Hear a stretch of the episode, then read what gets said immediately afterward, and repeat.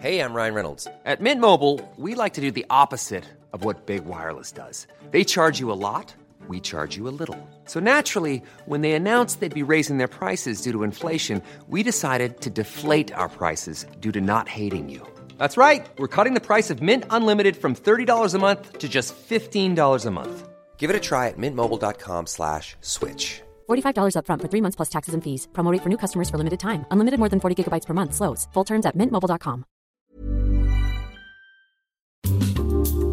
Estamos de regreso. Ustedes han seguido muy de cerca este caso, si nos han escuchado desde, eh, pues, qué ocurrió. Es un, caso dolorosísimo y muy penoso.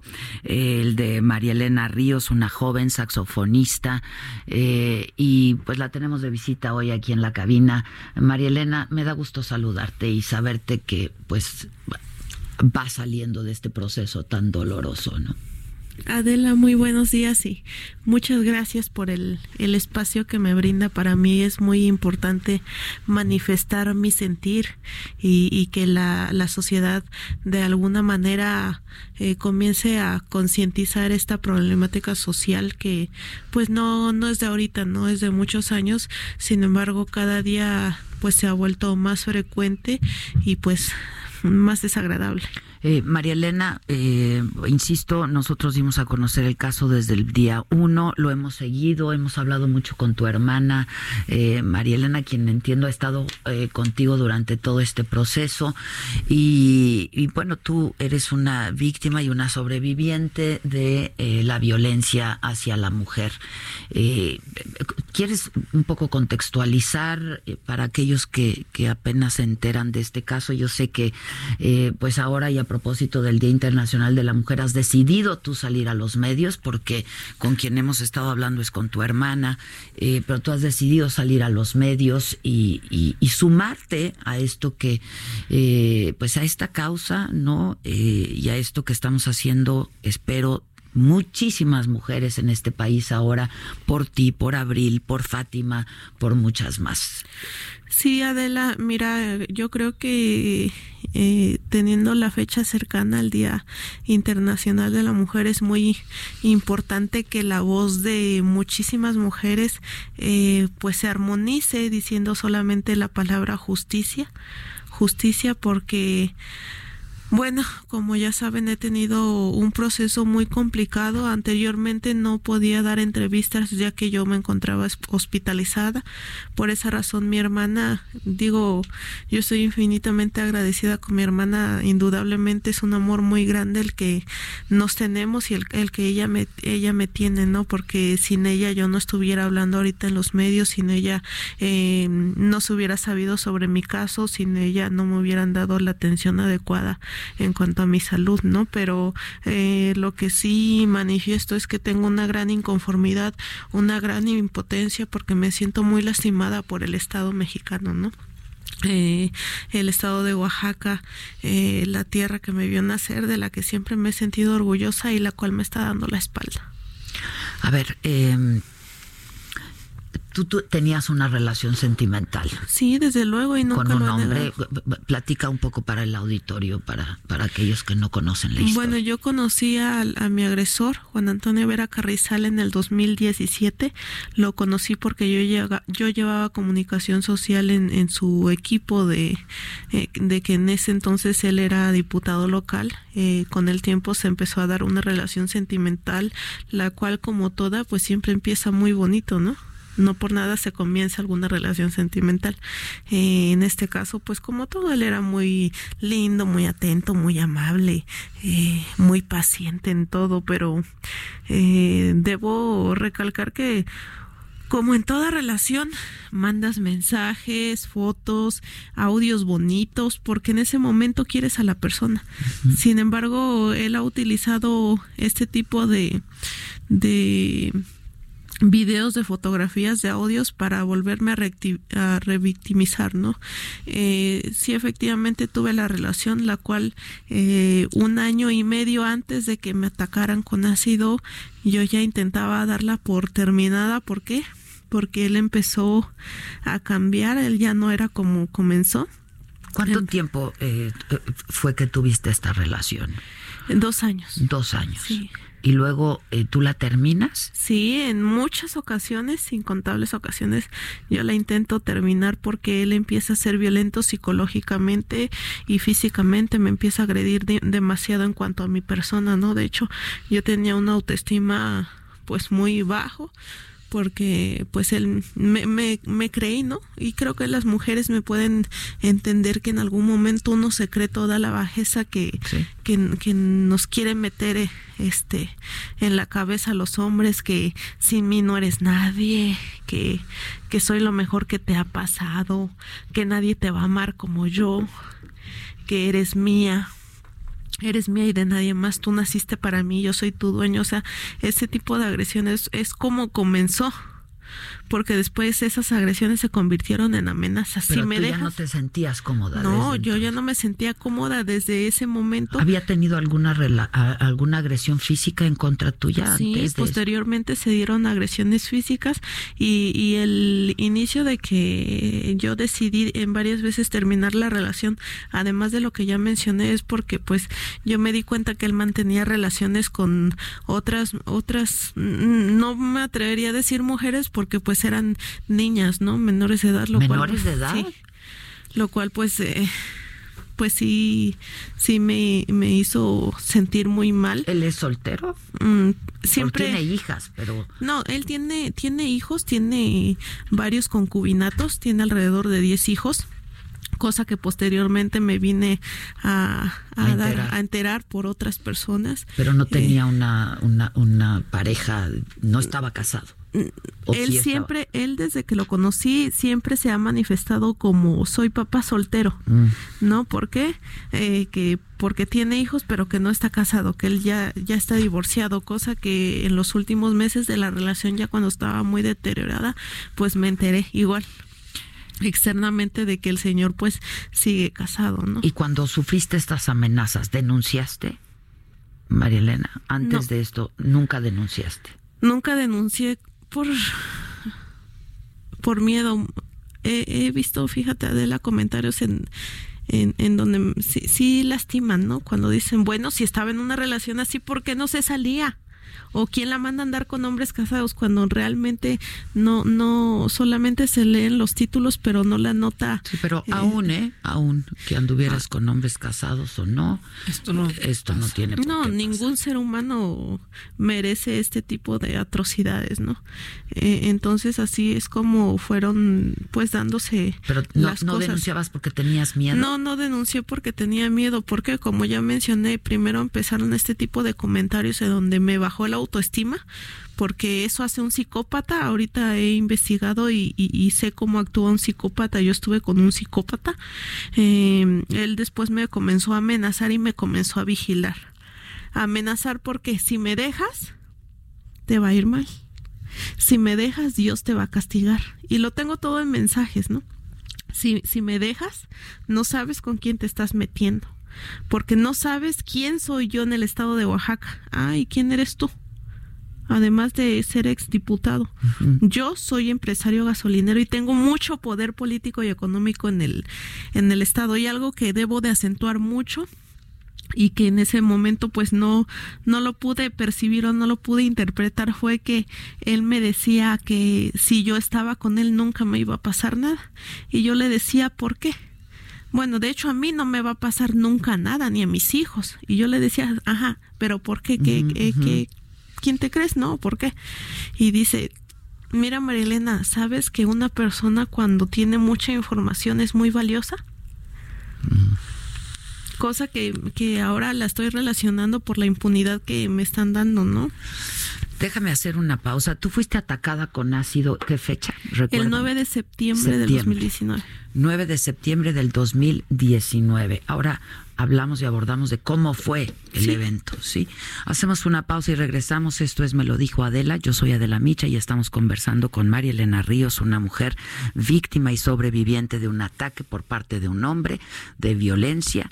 Eh, y, y volvemos, no se vayan decíamos, eh, se da, se da el ataque, este, y, y empieza para ti pues todo, todo toda esta serie de, de andar no este para pues para salvar para sobrevivir tu salud tu integridad física emocional por supuesto no porque un ataque de estos te deja heridas eh, pues en tu caso sí en el rostro en los brazos sobre todo Marilena pero pues en el alma y en la conciencia no Sí, sobre todo que son distintos procesos que no se van a sanar de un día para otro o que conste de meses, ¿no? Yo realmente, además de lo lastimada que me dejaron por dentro y por fuera, yo estoy muy, frustrada por la omisión que han hecho sobre mi caso las autoridades. Eh, y sí, claro que es un, un proceso muy difícil en donde me cambiaron la vida por completo. Yo muchos planes que quería realizar, muchos sueños, pues yo ya no los voy a poder hacer. Y los, los que sí pueda, pues no van a ser en el tiempo que yo, yo lo tenía planeado. Este hombre le cambió la vida a mi familia. Le, nos movió el mundo. Y, y lo peor es que seguimos teniendo miedo porque él está libre, hemos seguido recibiendo amenazas mediante mensajes subliminales en donde o cooperas o te pasa algo. ¿Quién, recibe estos mensajes? Eh, mi familia en general. Eh, a ver, ¿cómo se da este ataque? ¿Tú, ¿Tú fue en la mañana? Sí, ¿En dónde eh, estabas tú exactamente? Bueno, yo además de dedicarme a la música, eh, yo tenía una agencia de viajes, tenía, porque ya tiene seis meses que no laboro, ni, ni mis papás dejaron su trabajo. Este, yo tenía una agencia de viajes, una semana antes yo me encontraba en un congreso de director, directores de banda sinfónica en la ciudad de Oaxaca. No, no abrí mi negocio. Estas personas, eh, no lo digo yo, eh, la fiscalía tiene los videos en donde los, las cámaras de los vecinos los captan toda la semana dando rondines esperándome a que yo abra mi casa, eh, porque mi negocio estaba en mi casa. Entonces yo el día sábado eh, recibo una llamada en donde me habla un hombre diciéndome que necesita el trámite de un pasaporte porque él no lo puede realizar y que el pasaporte es para su mamá. Le dije que pues por el momento yo no me encontraba y dice, sí, es que él ha estado buscando toda la semana y no abre. Y le dije, mire, por el momento no me encuentro. Y como a mí el, trabajo se me amontonó por toda esa semana, le, le, di la opción que solamente tenía espacio para atenderlo el día lunes eh, 9 de septiembre a las 10 de la mañana. Con cita y todo. Con cita y todo. El señor llegó, yo, yo la primera eh, impresión que me dio es que era un señor muy humilde, venía muy bien abrigado, la, lo que me dio a pensar es que pues venía de un pueblo que madrugó y por esa razón venía abrigado. Muy cubierto. Y, y me llamó la atención una cubetita que llevaba eh, con una capacidad más o menos de 3 litros, pero yo le calculé 2 litros, 2 litros y medio a esa cubetita. Eh, a mí me dio la impresión, como es un pueblo, en las comunidades allá se acostumbra que vas al mercado por tu pozole, por tu masita, lo que sea. Y, eso quise pensar, ¿no? Eso deduje, dije, ah, pues pobre señor. Todavía dije, pobre señor madrugó y trae su almuerzo. Eh, traté de ser amable con él.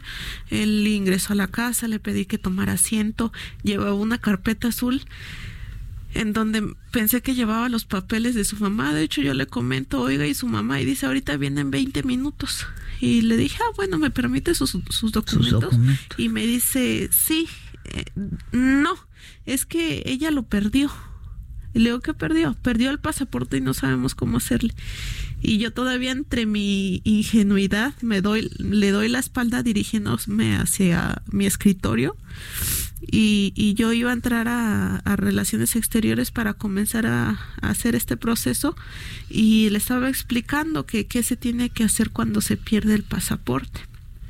Cuando yo me siento frente a mi escritorio, a la computadora, este señor inmediatamente se para y me comienza a vaciar el ácido y, no me permite pararme porque su cuerpo me empujaba. Lo único que hice en defensa fue poner los brazos sobre mi cara que ya, ya había sido lastimada y, y es donde cayó también gran parte de, del líquido de mis brazos y mis brazos de inmediato se empezaron a, pues los cachos de piel se empezaron a, a quitar y ya es que pedía ayuda en ese momento estaba mi mamá en la casa y le, dije que me ayudara porque me habían echado ácido trató de auxiliarme y dentro del amor de madre me quiso abrazar y y, pues se le pegó el ácido. Ella está lastimada también y no, no ha sido este, mencionada también como víctima. Y ya después trató de, de, de correr para alcanzarlo, pero pues no tuvo éxito. Los vecinos me auxiliaron y llamaron a una ambulancia. Es cuando dentro de la ambulancia yo le hago una llamada a, mi agresor. Tenía dos meses que no tenía contacto con él. Yo no tenía mi teléfono y le pedí a mi mamá su teléfono. Le llamé y le dije, Juan, me echaron ácido, fuiste tú. Y se empezó a reír. Y me dijo, ¿qué? ¿Cómo qué? ahorita llego. Digo, si son dos meses en los que no nos habíamos visto, ¿por qué sabe a dónde va a llegar? Claro. Y posteriormente, cuando me trasladan a, la ciudad de Oaxaca, comenzamos a recibir amenazas por este motivo de que mi hermana trató de buscar ayuda para, para, para que nos, nos ayudaran a la detención de esta persona, ya que yo di tres declaraciones y en las tres yo hago el señalamiento directo. Y, y pues empezamos a recibir mensajes en donde pues le bajemos, ¿no? no o me van a matar. Y pues eso sí me asustaba porque nunca me habían amenazado de esa manera. Y lo hacen al celular de mi mamá. Y el celular de mi mamá solamente lo sabemos sus hijos y sus allegados familiares. No se lo ha dado a nadie más. Se hizo una investigación, eso, todo, todo lo que estoy mencionando eh, existe en una carpeta de investigación. No lo estoy diciendo por decir, porque creo que hay ese malentendido con las personas que nos han escuchado. ¿Por qué? ¿Qué piensan? como que mm, no no no lo creen tan verídico no de hecho la la hija de mi agresor ha salido a declarar en medios locales que que yo trato de de sacarle dinero a su papá que por eso lo culpo a él que qué casualidad que porque culpo a una persona con tanto dinero ¿no? Mm. Entonces, este, se hizo una investigación acerca de, del dueño de ese número. Usted sabe que, que en Telcel te piden también, ¿no? Eh, bueno, mencionando omitiendo marcas. No, no importa, pero, todas las... Se hizo la investigación y el registro de, de, ese número de teléfono está el nombre de él. De hecho, cuando yo reviso, mi mamá asustada me enseña los mensajes. Lamentablemente el, el dinero también te entorpece porque este señor está acostumbrado a que sus asistentes le hagan todo, pero él no sabe manipular muchas cosas, ni las redes sociales. Eh, yo reviso el WhatsApp y en la leyenda del WhatsApp dice Juan Vera. Y además de que lo digo yo, o sea, está en la carpeta de investigación confirmado. Ya hay dos eh, autores materiales, que fue el que me vació el ácido, y su papá, que era el que le lo estaba cuidando por fuera. El papá de este hombre. Sí. Y los dos eh, ya, ya declararon que fue él, ya declararon cuánto pagó, pagó 30 mil pesos, ya declararon que no solamente es el, el autor intelectual, es tan, está tan corrompido, tan mal de su, de su mente esta persona que, que hasta involucró a su hijo, su hijo y un trabajador de mi agresor fueron las personas que se encargaron de contactar a estos dos albañiles, porque sí, efectivamente son albañiles que trabajaban en una gasolinera de él, en la construcción de una. Son empleados de él. Sí, fueron empleados. Bueno, no, no, no sé quién pueda dudar de un testimonio de esta, de esta naturaleza. Nosotros, de hecho, hemos eh, entrevistado a la abogada también de estas, de las hijas de él. Este, pero no sé quién pueda dudar de un testimonio de primera mano, ¿no? De una mujer, una joven que ha vivido una, una cosa de estas. ¿Tú inmediatamente supiste que era ácido lo que te echaban encima? Mm, lo intuí por, por cómo veía que mi piel se deshacía. Eh, después, según los el peritaje, llegaron, bueno, mencionaron que el tipo de ácido que me arrojaron fue ácido sulfúrico. Yo en realidad no, en todo el tiempo que estuve hospitalizada no toqué nada de redes sociales, me enfoqué en mi recuperación, pero siempre te gana la curiosidad de querer investigar por tu cuenta, ¿no? Claro. Eh, investigué que, que, que el, o sea, hay muchas mujeres que han sido agredidas por ácido, pero por otro tipo de ácido. Ah, en, en mi caso fue ácido sulfúrico y el ácido sulfúrico se usa en la petroquímica o, y la petroquímica eh, o en las refinerías y un empresario gasolinero pues obviamente tiene acceso a refinerías o no sé si yo estoy interpretando muy mal o, soy muy tonta o, quién se hace tonto aquí.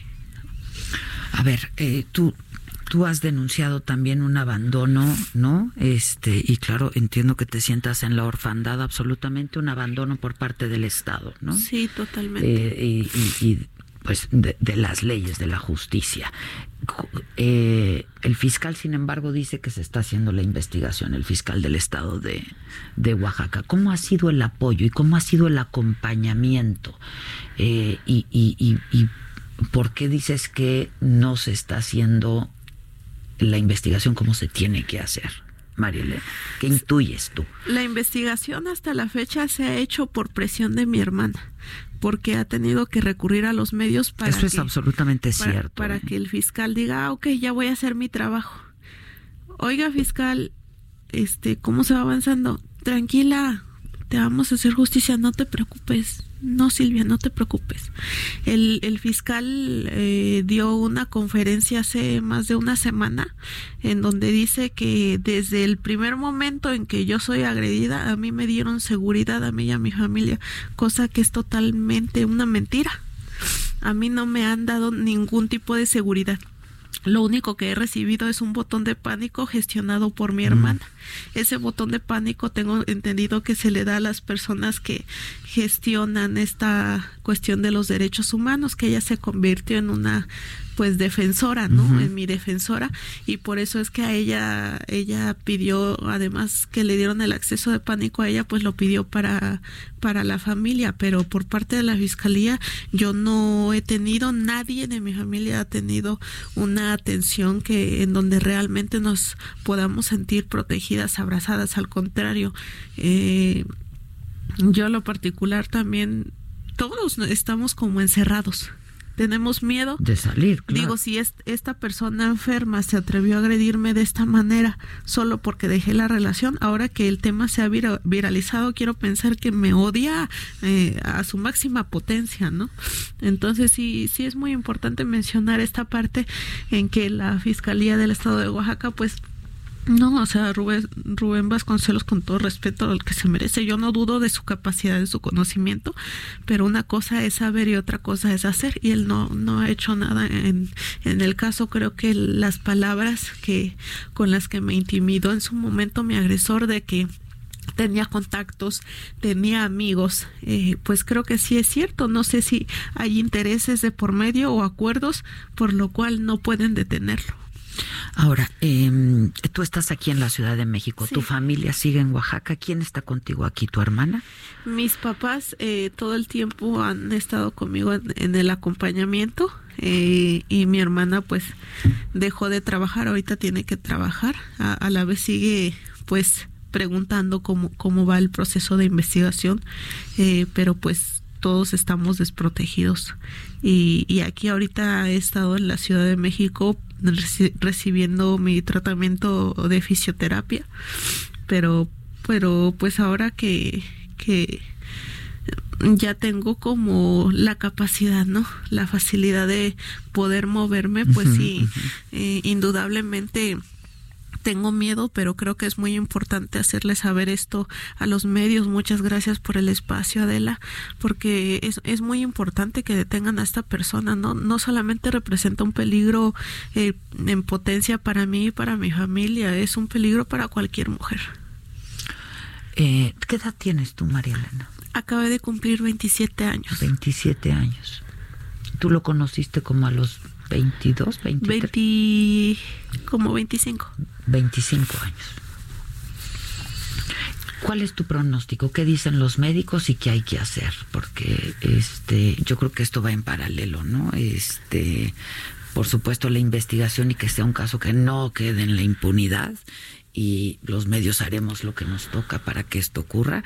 Y por otro lado, eh, tú, ¿cómo va? ¿Cómo va este proceso? ¿Qué te han dicho los médicos y qué hay que hacer? Bueno, ahorita los médicos lo que me han he dicho es que tengo que acabar de rehabilitarme eh, mis extremidades se calcificaron por el tiempo que estuve en cama, entonces me he enfocado mucho en, en poder rehabilitar bien mis piernas, recuperar la fuerza de mis brazos, de mis pies, caminar más. Perdiste mucho músculo. Sí, demasiado y demasiado peso, ¿no? Yo yo pesaba 56 kilos y llegué a pesar 40. Entonces, eh, pues sí es un, una pesadilla que no se la deseo a nadie y, y pues más que eso es una, una tortura y, y, y una, se quedó en una tortura horrible, claro, porque la intención era matarme, ¿no? Y eso, eso también está en la declaración del sujeto que me arrojó el ácido, en donde la orden fue que me mataran, ¿no? Pero pues afortunadamente y desafortunadamente para él estoy viva. Este, soy una superviviente de, este tipo de atrocidades y, y, y me, me, daba mucho miedo, me da miedo levantar la voz, pero creo que es necesario porque ahorita hablando en cuestión de salud, no solamente es una, un proceso, una recuperación de mi cuerpo, yo no voy a quedar igual ¿quién me va a devolver mi piel? O sea, sí me hice injertos, me hicieron injertos en mi propia piel, pero mi piel no era así. Mi cara no era así. Me han robado mi seguridad, mis sueños. Yo llegué a un momento en que me quería morir. Porque ¿cómo puede ser posible que existan seres humanos con el corazón tan seco para decir, este vive y este no. Ni al peor enemigo, ni a la peor persona, es más, ni a mi propio agresor le deseo estos dolores tan horribles. Pero que quede claro que una cosa es que no le deseo eso, pero sí quiero justicia y que sea una justicia realista. El día de ayer vi que por parte del Congreso del Estado de Oaxaca, eh, quisieron tipificar e, este tipo de, de, casos en contra de las mujeres por agresiones de agentes químicos, ¿no? Proponen 40 años de cárcel eh, he investigado y por secuestro se han propuesto hasta 140. Entonces yo pienso que es una buena iniciativa.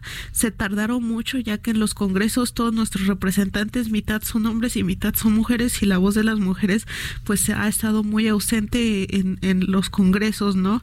Entonces pienso que es una buena iniciativa. Sin embargo, todavía hay que darle más especificación porque si bien se sabe o, o si bien no o si mal no se sabe es que cuando eh, ingresan a alguien hacen una detención como es el caso mi caso, si son 40 años dentro de, de, la cárcel, ellos tienen derechos, tienen beneficios. Puede haber una reducción. En donde la reducción puede llegar a ser a la mitad por su conducta. Entonces digo, si llegase a ser, por ejemplo, una persona que agrede de esta manera y tiene 20 años y lo condenan a 40, él no va a salir de, de 60 años, él va a salir de 40. ¿No? Entonces, ahí yo sí me gustaría que exista una reflexión por parte del Congreso que representa a mi estado y, y el caso sea un para, para un castigo ejemplar, porque a mí la vida me la cambiaron me la cambiaron y yo voy a estar de por vida así, quizá puedo mejorar un poco, pero yo no voy a estar como, como mi naturaleza lo marcaba. Entonces yo sí exijo que le den una pena pues más, más, un aumento a los años que proponen, ¿no? Quizá los mismos que se le dan a un secuestrador que son 140. Es una perversión espantosa. Eh, ¿Cuántas operaciones llevas, María Elena? Llevo tres operaciones de injertos en los brazos y en, en parte de las piernas y llevo dos, dos cirugías también en el párpado que no tuvieron éxito ¿Por qué? Porque se me caían, ¿no? Y, y es muy doloroso ver que llega el médico, te descubre y te dice no pegó. Y otra vez a, rayarme parte de mi cuerpo para donarme a mí misma más piel. Ya cuando me trasladaron a la Ciudad de México es cuando en una semana los injertos pegaron. Cosa que en tres meses no pegaron. Ah, ya. Entonces, eh, pues ahorita ese proceso tuve, serían eh, cuatro operaciones y, y, tres de mi párpado. Y, pues todavía las que faltan, ¿no? A mí me preocupa. ¿Hay programación para una próxima? Sí, desde luego que sí, siempre y cuando pues yo también sea paciente con el proceso que tiene mi cicatrización, porque no es de que vaya en, en, en un mes ya mi cicatriz quedó, ¿no? O sea, ahorita mi, mis cicatrices son inoperables, me lo han hecho saber los doctores, no voy a quedar igual, voy a quedar funcional y, y eso es lo que me preocupa mucho porque son, yo no sé si el Estado va a solventar, me va a ayudar, yo no tengo los recursos para hacerlo porque son varias cirugías, son decenas de cirugías, eh, a eso anexándole el dolor anexándole el costo. Yo tiene seis meses que no trabajo, mis papás tienen más de 60 años, no trabajan, mi hermana apenas está incorporándose a su trabajo, entonces tampoco hay una detención de esta persona para que haga la reparación del daño, ¿no? Y tampoco se ha tocado el tema justo de la reparación del daño en el Congreso, entonces, este, pues sí, a mí lo que me interesa en primera instancia es que hagan la detención de esta persona, porque si ya bastante tuve con que cambiara mi, cambiara a mi cuerpo y que esté libre, es demasiado injusto. Una como, como responsable de un espacio y en un medio de comunicación tiene que poder hacer algo más que solamente informar y solamente darte voz y darte espacio. Yo te doy mi palabra que eh, esto se convierte en un asunto personal junto contigo y que algo tendremos que poder hacer, ¿no? Este, para aliviar un poco y aliviar un poco tu, tu dolor, tu dolor en todos sentidos. Y exigir justicia junto contigo, porque no, uno no puede mantenerse al margen de de un dolor de, de una mujer como tú y muy entera, muy fuerte. Te felicito mucho. Nos hace sentir a todas muy orgullosas porque eh, muchas más quizá no, no podrían tener tu entereza, ¿sabes? Y tu, y tu fuerza. Así es que eh, no podemos más que sumarnos a tu lucha y, y yo te doy mi palabra que así va a ser y lo hago públicamente. Muchas gracias, Adela. Al contrario, gracias a ti y te veo pronto. Gracias. ¿Mm? Es Marielena Ríos con una, una historia de vida que no tendría que haber pasado. Este, y luego todavía nos preguntan que por qué hay marchas el 8 el 8 de marzo y por qué va a haber un, paro el, el 9 de marzo. Tú evidentemente no puedes ir a la marcha, no te puede dar el sol, pero créeme que muchas te vamos a representar. Muchas gracias. Muchas te vamos a representar de aquí hasta siempre. Hi, I'm Daniel, founder of Pretty Litter. Did you know cats tend to hide symptoms of sickness and pain? I learned this the hard way after losing my cat, Gingy. So I created Pretty Litter, a health monitoring litter that helps detect early signs of illness by changing colors, saving you money and potentially your cat's life. Pretty Litter is veterinarian developed, and it's the easiest way to keep tabs on your fur baby's health right at home. Go to prettylitter.com and use code ACAST for 20% off your first order and a free cat toy. Terms and conditions apply. See site for details.